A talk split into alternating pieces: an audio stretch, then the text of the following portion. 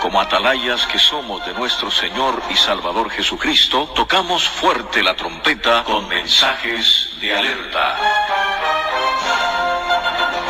Y hermanos y amigos, en una ocasión Jesucristo habló estas palabras y dijo a los hijos de Israel, dijo, obediencia quiero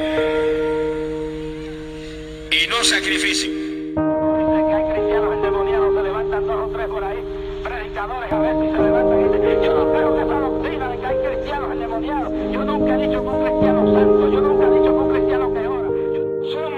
Habían llenado la tierra de violencia, aleluya, y Dios se disponía a destruir la tierra porque Él se había arrepentido de hacer el hombre sobre la faz de la tierra y después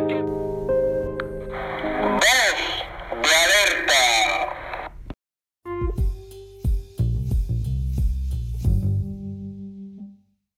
Disclaimer. Vamos a hablar un tema hoy que tal vez a muchas personas no les gustan, pero está bien. Eso, eso está bien. Y quiero hablar bajo el tema los títulos no son tan importantes. Primero que nada, quiero comenzar diciendo que Primera de Pedro habla y dice que somos real sacerdocio, pueblo escogido, somos gente santa. Amén. Quiero que entiendas eso porque nadie, nadie, y quiero decir esto con todo el respeto y toda la autoridad que se merecen los líderes cristianos, todas las personas que tienen títulos, posiciones y todo eso. Quiero que entienda que le doy su respeto, lo reconozco. Pero ninguno de ustedes puede determinar el valor de un alma.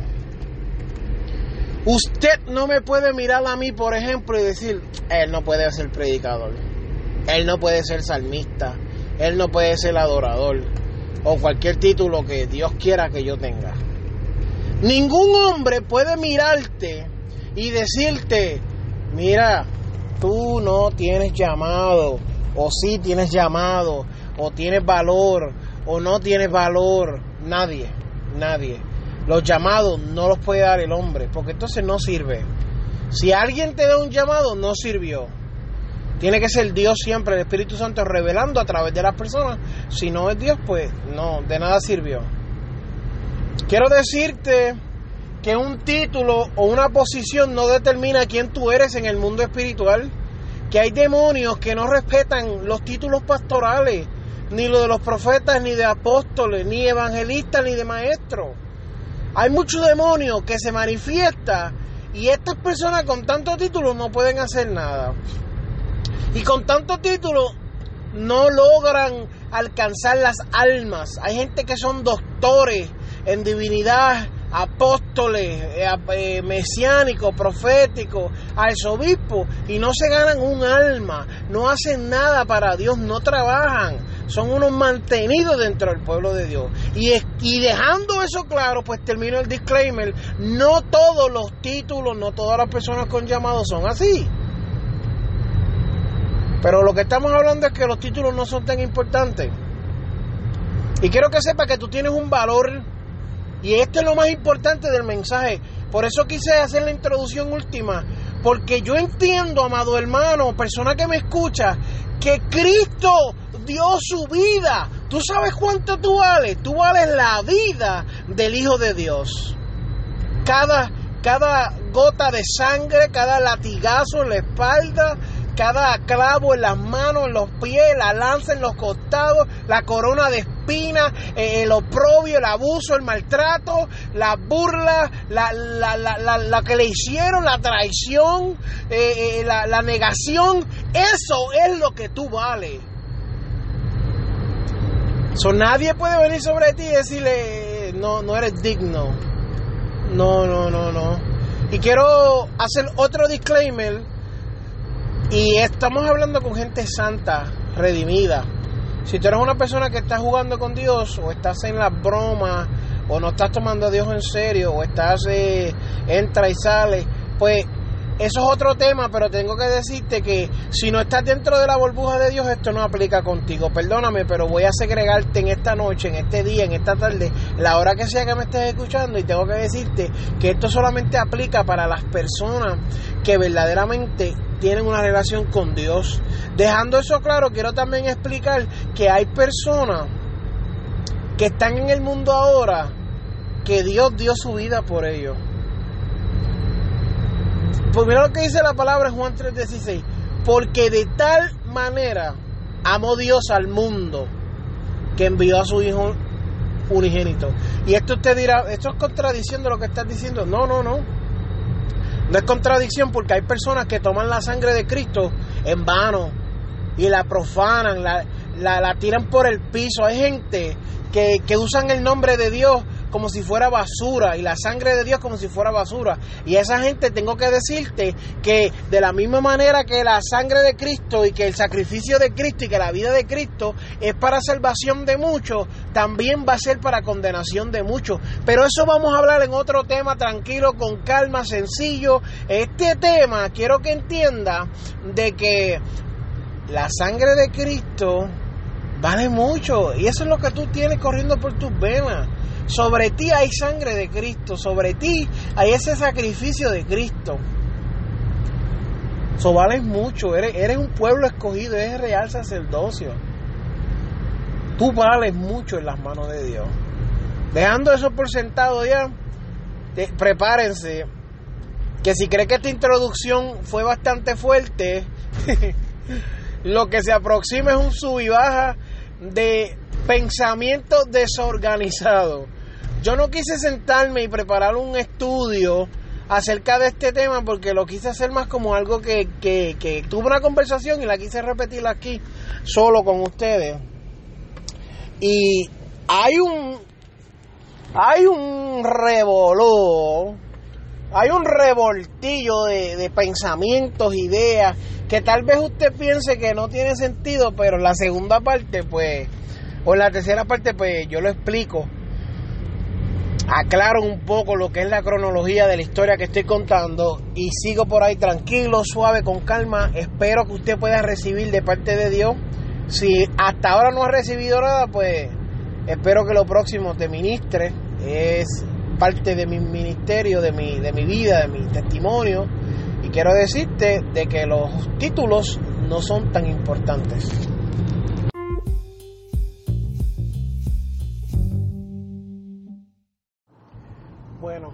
Quiero hablar acerca de los títulos, los ministerios y las posiciones.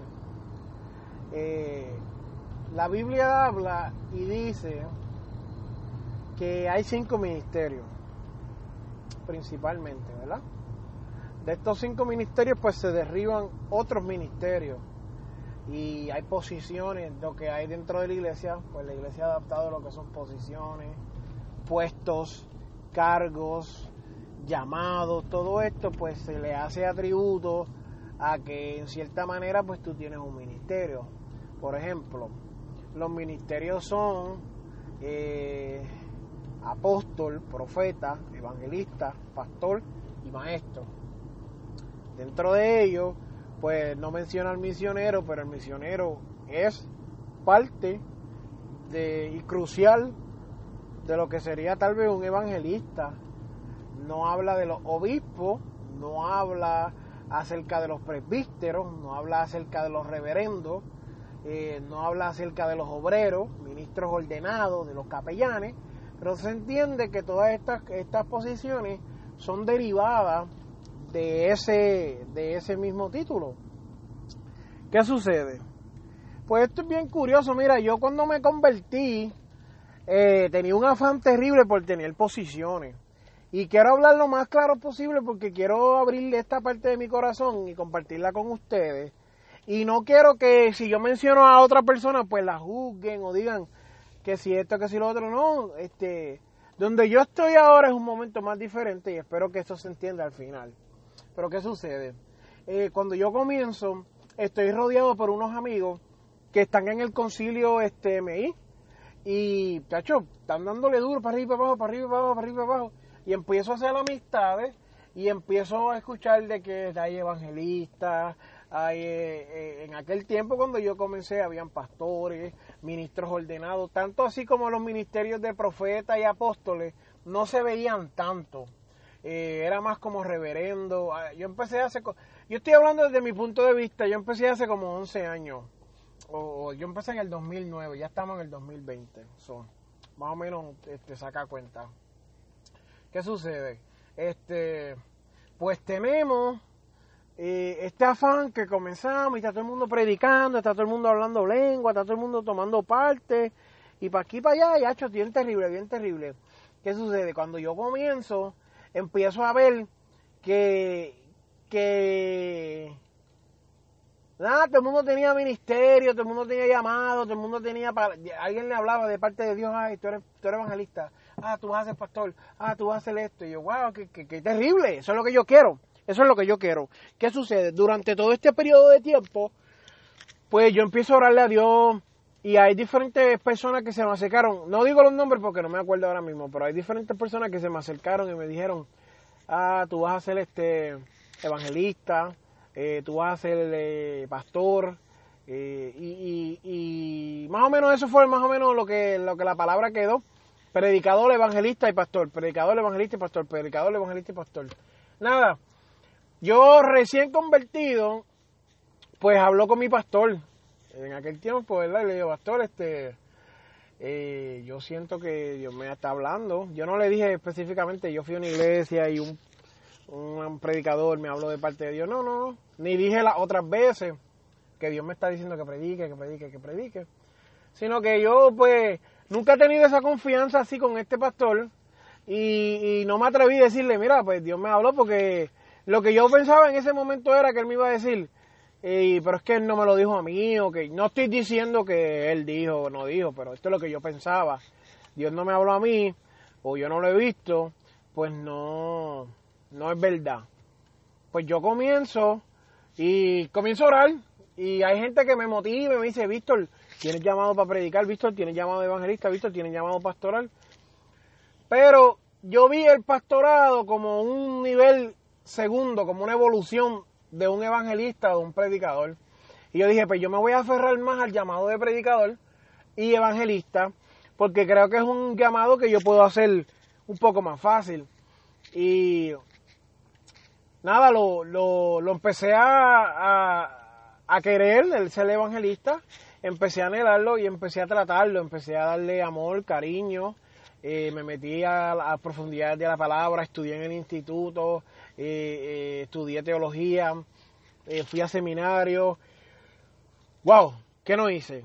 Me empecé a juntar con gente que era evangelista, empecé a hablar como evangelista, me movía como evangelista, caminaba como evangelista, me vestía como evangelista, actuaba como evangelista, bebía agua como evangelista, tenía una vida como evangelista, oraba y ayunaba. Eh, y, Dios me empezó a abrir puertas, ¿sí? Yo realmente no, ahora mismo, pues donde estoy, donde estoy ahora mismo, pues yo creo que sí, que Dios me había llamado a predicar, no necesariamente un evangelista, pero sí me llamó a predicar. ¿Qué sucede? Cuando yo siento en todo eso de mover, que se me abrieron tres puertas y salí a predicar literalmente, el pastor me dice, empezamos a hablar y me dice, eh, y quiero que quiero hacer un paréntesis, voy a decir otra historia con otro pastor que tuve, con otros dos pastores que tuve, bien diferentes, así que, pero como re- repetí, el propósito no es atacar a ningún pastor, esa no es mi intención, pero esto fue lo que yo viví, esto fue lo que yo experimenté, entonces, si, si yo por miedo de que alguien se ofenda o se lastime, o diga en un futuro esto me aparta del evangelio, pues mira, la realidad es que el evangelio no es color de rosa, en el evangelio hay muchas espinas, duele, hay muchas cosas que no nos gustan, hay comentarios que dice gente, y es la verdad. Y yo no te voy a vender un evangelio falso, y eso es punto y se acabó, yo no voy a mentir aquí. Eso hay gente que sí lo hace, pues que mientan ellos y se lo lleve el diablo, pero yo no lo voy a hacer porque yo no creo en eso. Y yo voy a hablar con toda autoridad y todo respeto y, y, y, y lineal con lo que sucedió. Aunque no sea bonito, aunque el ministro fulano de tal más grande del mundo, pues en ese momento me haya dicho algo que a usted no le queda que creíble, pues está bien, eso yo lo respeto, pero yo estoy contando la historia como sucedió y te la voy a decir desde mi punto de vista, pero lo más real posible. Ok, pues seguimos. quería hacer ese disclaimer. Eh, este, pues nada, no voy a decir los nombres para, para no contarle, no entrar en contiendas ni nada de eso, pero me dice, entró en la conversación y le digo, pues yo creo que Dios me está llamando a ser evangelista. Eh, yo creo que por eso, pues esa contestación, o esa, ese comentario ambiguo, pues no, pues no salió de ahí. Él se me quedó mirando y posiblemente lo que miró fue que no había un potencial, o en ese momento yo no estaba preparado y yo respeto eso. Eh, como pastor tiene una visión y, y, en ese momento pues yo me sometí a esa visión. Eh, de hecho, todavía, tú sabes, te respeto eso, respeto. Pero en ese momento él me dijo, mira, este, tú no eres evangelista, los evangelistas comen del evangelio. Quiere decir que tú no puedes trabajar, no puedes hacer nada, ¿sabes? Tú tienes que ir, tener muchas puertas abiertas y ir a predicar, predicar, predicar, predicar, predicar, predicar. Y entonces, ahí es que tú como que comienzas, cuando estás viviendo el evangelio y solamente vives de ofrenda, pues eres evangelista. Y exactamente las palabras que me dio ahora mismo no me acuerdo de todas, pero más o menos en esa línea fue de que si tú no comías del, altar, pues no podías ser evangelista. Eso me frustró un poco porque de verdad que yo tenía esta fiebre y este afán de nada, de hacer cosas para Dios. Y yo encuentro que si tú eres un ministro y estás escuchando esto, no debes de ofender. No digo que el pastor hizo eso, pero aparte de eso, no debes de lastimar a nadie, y menos si desea ministerio. A veces decimos, ah, que si, que si quiere ministerio, que si quiere esto, pues claro, si eso es bueno, eh, eso no es malo. Eh, tener ministerio y tener eso, eso no es pecado, eso, eso si anhela obispado y, y, pastorado y, y, evangelismo y todo eso, eso es bueno. Pues nada, eh, me dijo, me dijo, nada, este, eso no, no funciona así, qué sé yo qué. Eh, yo creo que me dio otro consejo de como que ser, ser un buen miembro primero, que lo respeto y creo que es parte de eso, ser un buen miembro, qué sé yo qué. Eh, yo recién había comenzado, tal vez llevaba meses convertido, unos tal vez 6, 7 meses, 8 meses. Yo creo que a los 9, 10 meses de yo haberme convertido, pues Dios me bautizó full con el Espíritu Santo y, y ya yo pues hablaba lengua y danzaba en el Espíritu y, y, y vi una manifestación de Dios terrible, completa, eh, eh, donde vi que Dios me usaba con el don de profecía, don de ciencia y un par de cositas más. Y salía a predicar en muchos lugares y acompañaba a un hermano que quiero mucho. Y, y siempre veía eso para arriba y para abajo. Más o menos ese hermano, al ver yo no sé si él habló con el pastor o no, porque esa parte no la conozco. Eh, él me tomó como que debajo de su ala, como decimos nosotros, y me empezó a enseñar a, y a darme ideas y tips cómo de predicar, porque tal vez mis mensajes no estaban tan organizados. Esto es antes de yo ser bautizado fully con el Espíritu Santo. Pues, pues me empezó a enseñar, entonces él cogió un grupito de jóvenes y le empezó a enseñar también, pero yo era el único que me iba con él a los sitios, siempre. Habían otros que salíamos con el hermano y hermano Crisótomo, íbamos y comíamos y predicábamos y íbamos a otros sitios, pero siempre, siempre yo era el que siempre estaba en todas las salidas, o las más salidas que podíamos, y a veces visitamos tres y cuatro iglesias en un domingo y nos gozábamos. Terrible, una bendición terrible. Pues, ¿qué pasa? Eh, luego de eso, pues yo me quedé como un poco en shock, porque eh, este pastor me dijo eso y yo no lo supe entender. No es el pastor, vuelvo y repito, y ya con esto no voy a repetir más disclaimer. Ya después de esto no me voy a excusar más, no. No fue el pastor, yo lo entendí así.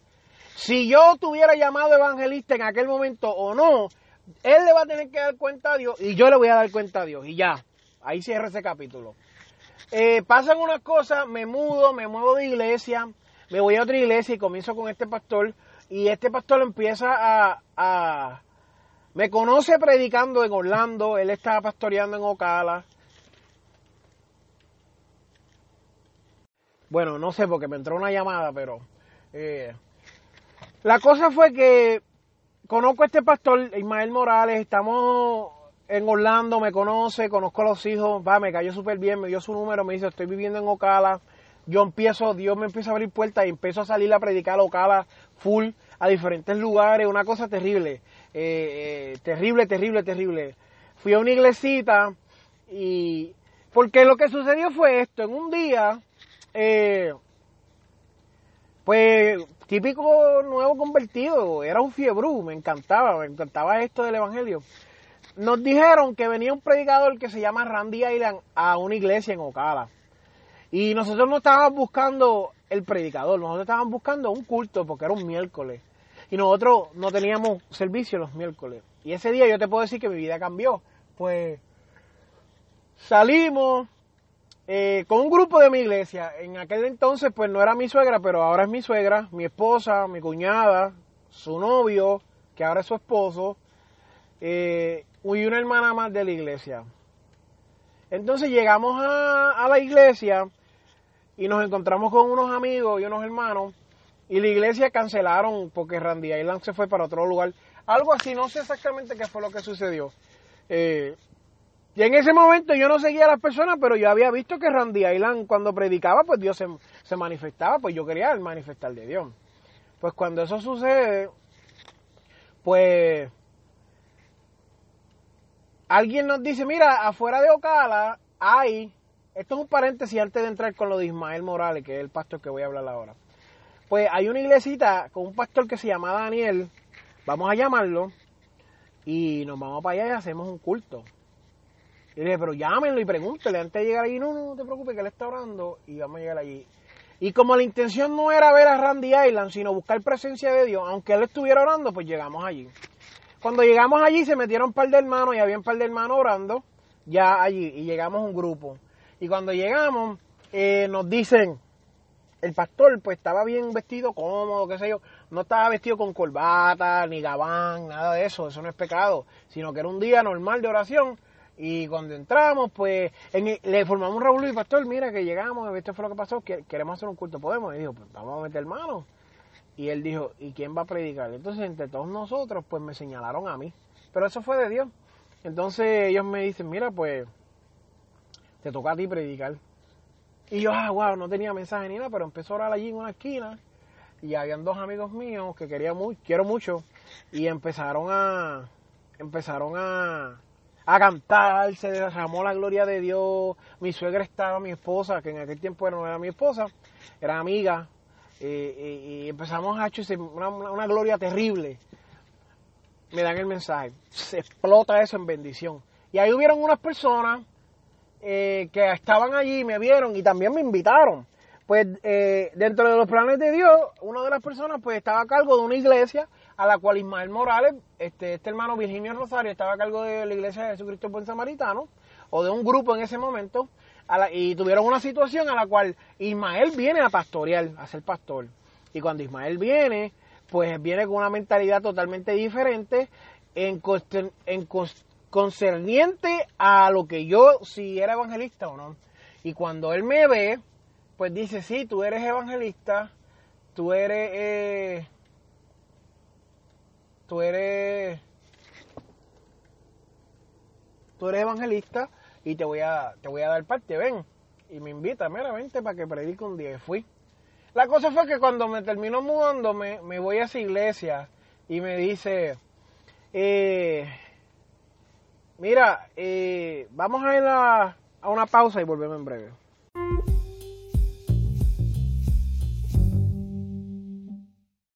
Yo sé que hasta ahora, pues hemos ido en un sub y baja, en un torbellino, hemos ido de izquierda a derecha, izquierda a derecha, y pareciera que la historia nunca va a acabar, pero quiero hacer un pequeño resumen, porque mientras estaba escuchando la historia, pues me di de cuenta de que me fui en un viaje. Así que la historia comienza yo deseando servirle a Cristo, lo amo con todo mi corazón. En eso empiezan a moverse lo que son los títulos y yo me convierto en presidente jóvenes de mi iglesia. Un día salgo a predicar o salgo a ver un predicador con unos amigos y cuando estoy ahí el Espíritu Santo desciende sobre mí y confirma dentro de mí que sí tengo un llamado de predicador. Además de que otra, en otras ocasiones muchas personas me lo confirmaron, personas, gente de Dios, eh, en campamentos de jóvenes y diferentes lugares. Conozco a este pastor Ismael Morales en una de las veces que salí a predicar. Y una vez que lo conozco, pues hacemos una amistad y me invita a su iglesia a predicar. ¿Ve? Ya recogí la historia, estamos ahí.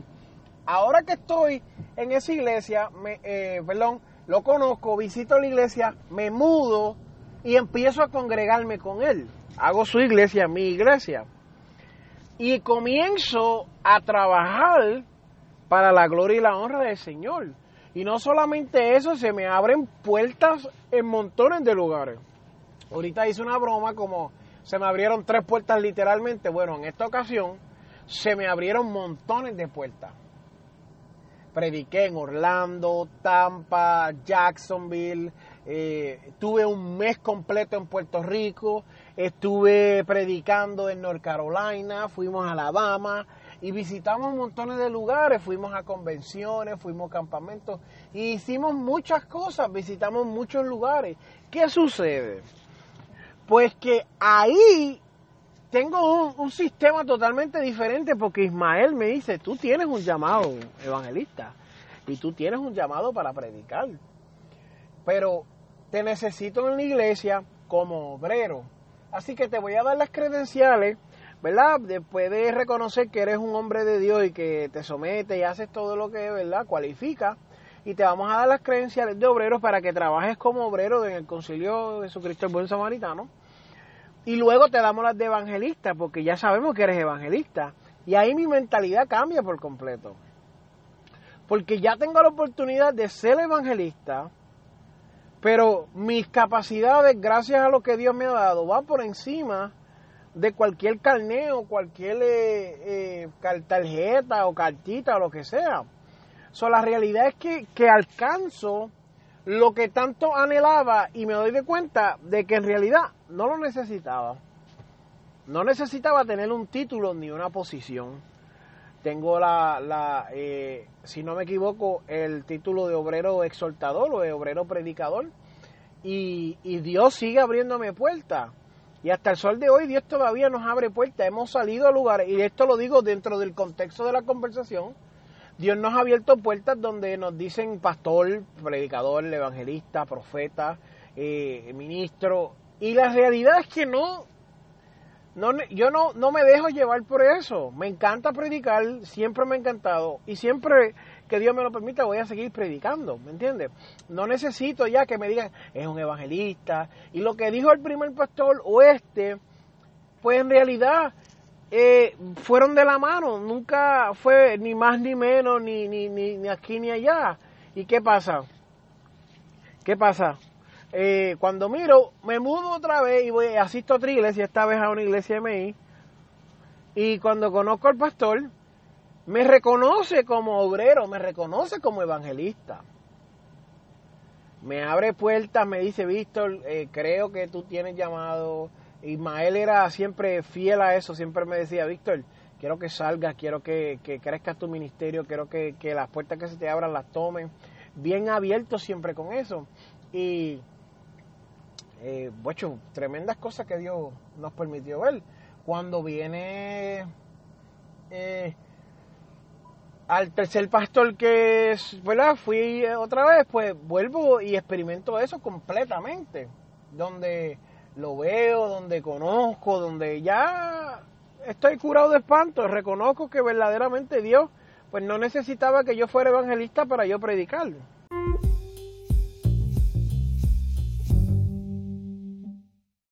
¿Y qué sucede? Pues esa ha sido mi experiencia con los títulos. Ahora estoy en una iglesia y la realidad es que eh, el único así como título que tengo es como maestro. Pero la realidad es que no, a mí no me interesa un título para trabajar. Nunca me, ahora en esta área de mi vida, en este aspecto, pues la realidad es que no me, no me interesa. Sí, el año pasado, eh, eh, o sí, el año pasado, pues yo tuve un sentimiento dentro de mí de que, wow, voy a, voy a, a salir a predicar y, y, tal vez pueda convertirme en un obrero. En el concilio que estoy ahora, este, estoy por default. ¿Qué quiere decir eso? Porque estamos en una iglesia que pertenece a un concilio, pues, pues por la asociación estamos. Eh, pues, ¿qué sucede? Pensé que iba a, lograr alcanzar algún título, algún título, alguna posición, y llegué a ser este el líder de caballeros del distrito eh, o, del área, como se quieran llamar. Fuimos yo y mi esposa consejeros de jóvenes eh, al, del estado de la Florida y Georgia o, o del distrito, como, quiera, como se quiera llamar, pero la realidad es que eso no define quién yo soy y además que eso no me da nada. Yo no cobro por eso, yo no recibí ningún título, ninguna propiedad ni nada, ¿me entiendes? Eh, yo sigo siendo la misma persona con o sin título.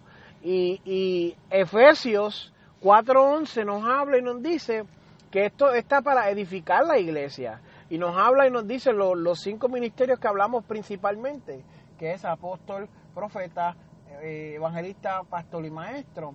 Que la realidad, aunque usted no se le llame pastor o no se le diga, eso no es necesario, amado hermano. Eso no, usted no tiene que llorar ni sentirse mal. Y, y, y ¿sabe quién hace eso? Las personas nuevas convertidas, los babies en el evangelio.